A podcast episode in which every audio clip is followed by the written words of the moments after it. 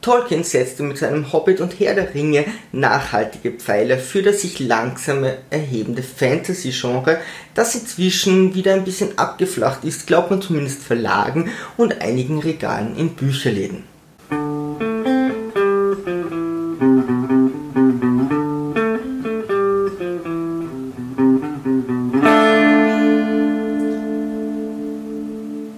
Ahoi, liebe Kreativskeptiker, ich bin HG Somebody Else und heiße euch zu meinem Mental Challenge Prodigy Monochas herzlich willkommen.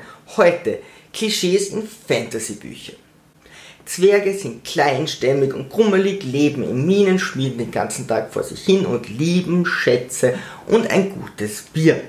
Elfen sind äh, hochgewachsene, schlanke Wesen, die über Magie Gebieten feine Gesichtszüge verfügen und irgendwie gerne klugscheißen mit ihren spitzen Ohren. Und Orks sind kleine Monster, über die man sich keine großen Gedanken machen muss, wenn man sie nach der Reihe abschlachtet.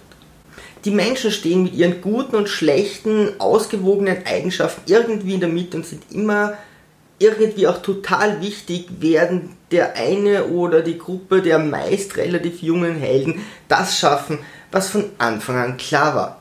Der Ring kommt nach Mordor. Nur selten verläuft sich ein wahrer Anti-Held in ein Fantasy-Buch und nur ganz selten wird von jenen Helden berichtet, die auf das Klischee hereingefallen sind, dass Drachen gerne hilflose Jungfrauen gefangen halten und ausgezogen sind, um diese zu befreien. Schon bald erhebt sich der Antagonist, der sich dadurch auszeichnet, dass er wirklich einfach nur böse ist und eine diffuse Bestimmung wählt einen Helden aus, der noch sehr unerfahren ist und die ganze Zeit nicht glauben kann, dass er tatsächlich der Held des Abenteuers ist. Und dann lernt der Held ganz viele Fähigkeiten wegen seinem Allround-Talent und seiner Bestimmung für die andere Jahrzehnte brauchen. Schnell bildet sich eine Abenteuergruppe, die bei der anstehenden Schnitzeljagd von Ort zu Ort reist und dort Abenteuer lebt, werden drei Amulett- oder steinartige Gegenstände für irgendein magisches Artefakt gesucht werden müssen. Oder vielleicht ein kamales Artefakt. Während sich stetig zwei Mitglieder meist wegen Herkunft oder Rasse in der Gruppe zanken, kommen die Gefährten irgendwann zu einem Gasthaus, in dessen Keller irgendeine Gefahr auf sie lauert.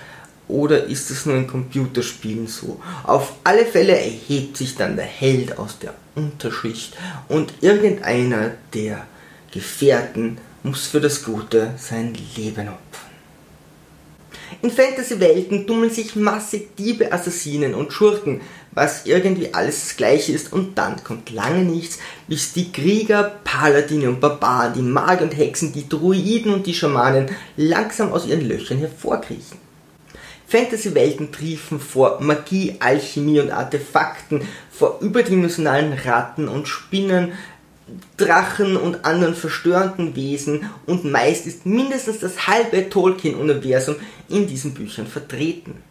Die Waffen der Protagonisten benötigen ständig irgendwelche ganz seltsamen Fantasy-Namen, die mit dem Zusatz Schatten oder Blut wesentlich mysteriöser und grausamer klingen.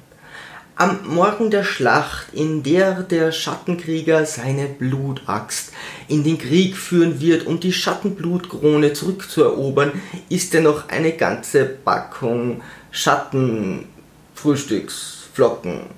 Für Orks bleibt dafür meistens kein Name über. Eine gute Geschichte benötigt meist einen König oder zumindest einen Thron, der eine sehr, sehr wichtige Rolle spielt, während sich das Volk zwischen arm und reich aufteilt und am Hof eine Intrige die nächste jagt. Kaiser sind eher etwas für Grimms Märchen. Tolkiens Palantir eh, kommt meist in der Form einer Bestimmung, einer Weissagung, eines Orakels oder einer Vision irgendwie in diesen Büchern vor. Und je mehr Tolkien in solchen Büchern drinnen steckt, desto generischer ist meistens ihre Geschichte. Oft fehlt einfach das Alleinstellungsmerkmal. Wahrlich schlechte Autoren jubeln uns in ihren Büchern und Texten immer wieder Gegenwartsausdrücke unter wie die sanften Hände der Maid strichen über den muskulösen Körper des verwegenen Kriegers, der nach Chanel Nummer 8 duftet, während sie in einem Quantitativwahn einen Teil um den anderen produzieren, obwohl die Geschichte schon längst abgeschlossen ist.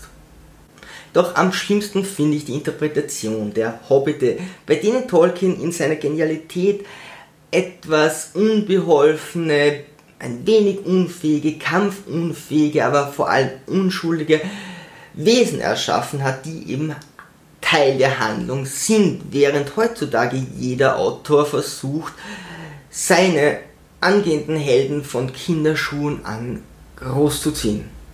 Hier spielt es übrigens überhaupt keine Rolle, ob der Autor ein Mann oder eine Frau ist.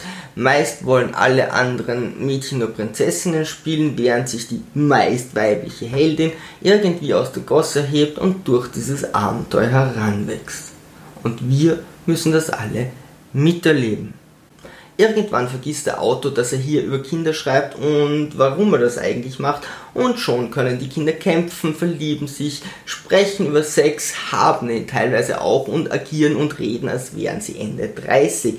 Ich bin diese Kinder und diese angehende Erziehung und Auferstehung und Erwachsenwerden in diesen Fantasy-Büchern einfach leid wenn ich noch einmal hören muss, wie eine weibliche Heldin ihre Tage bekommt und ihr ein x-beliebiger Erwachsener die Funktionen ihres Körpers erklärt, dann spreche ich einen Avada Kedavra Fluch über die gesamte Menschheit aus.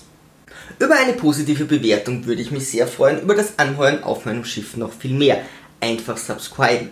Als HD Somebody Else findet ihr mich auf den sieben Weltmeeren des Internets auf Facebook, Twitter, Instagram, auf meinem Blog bei WordPress, auf meinem Podcast und auf YouTube. So dann, Sturmtrotzer, Segel immer straff halten und auf zum Horizont.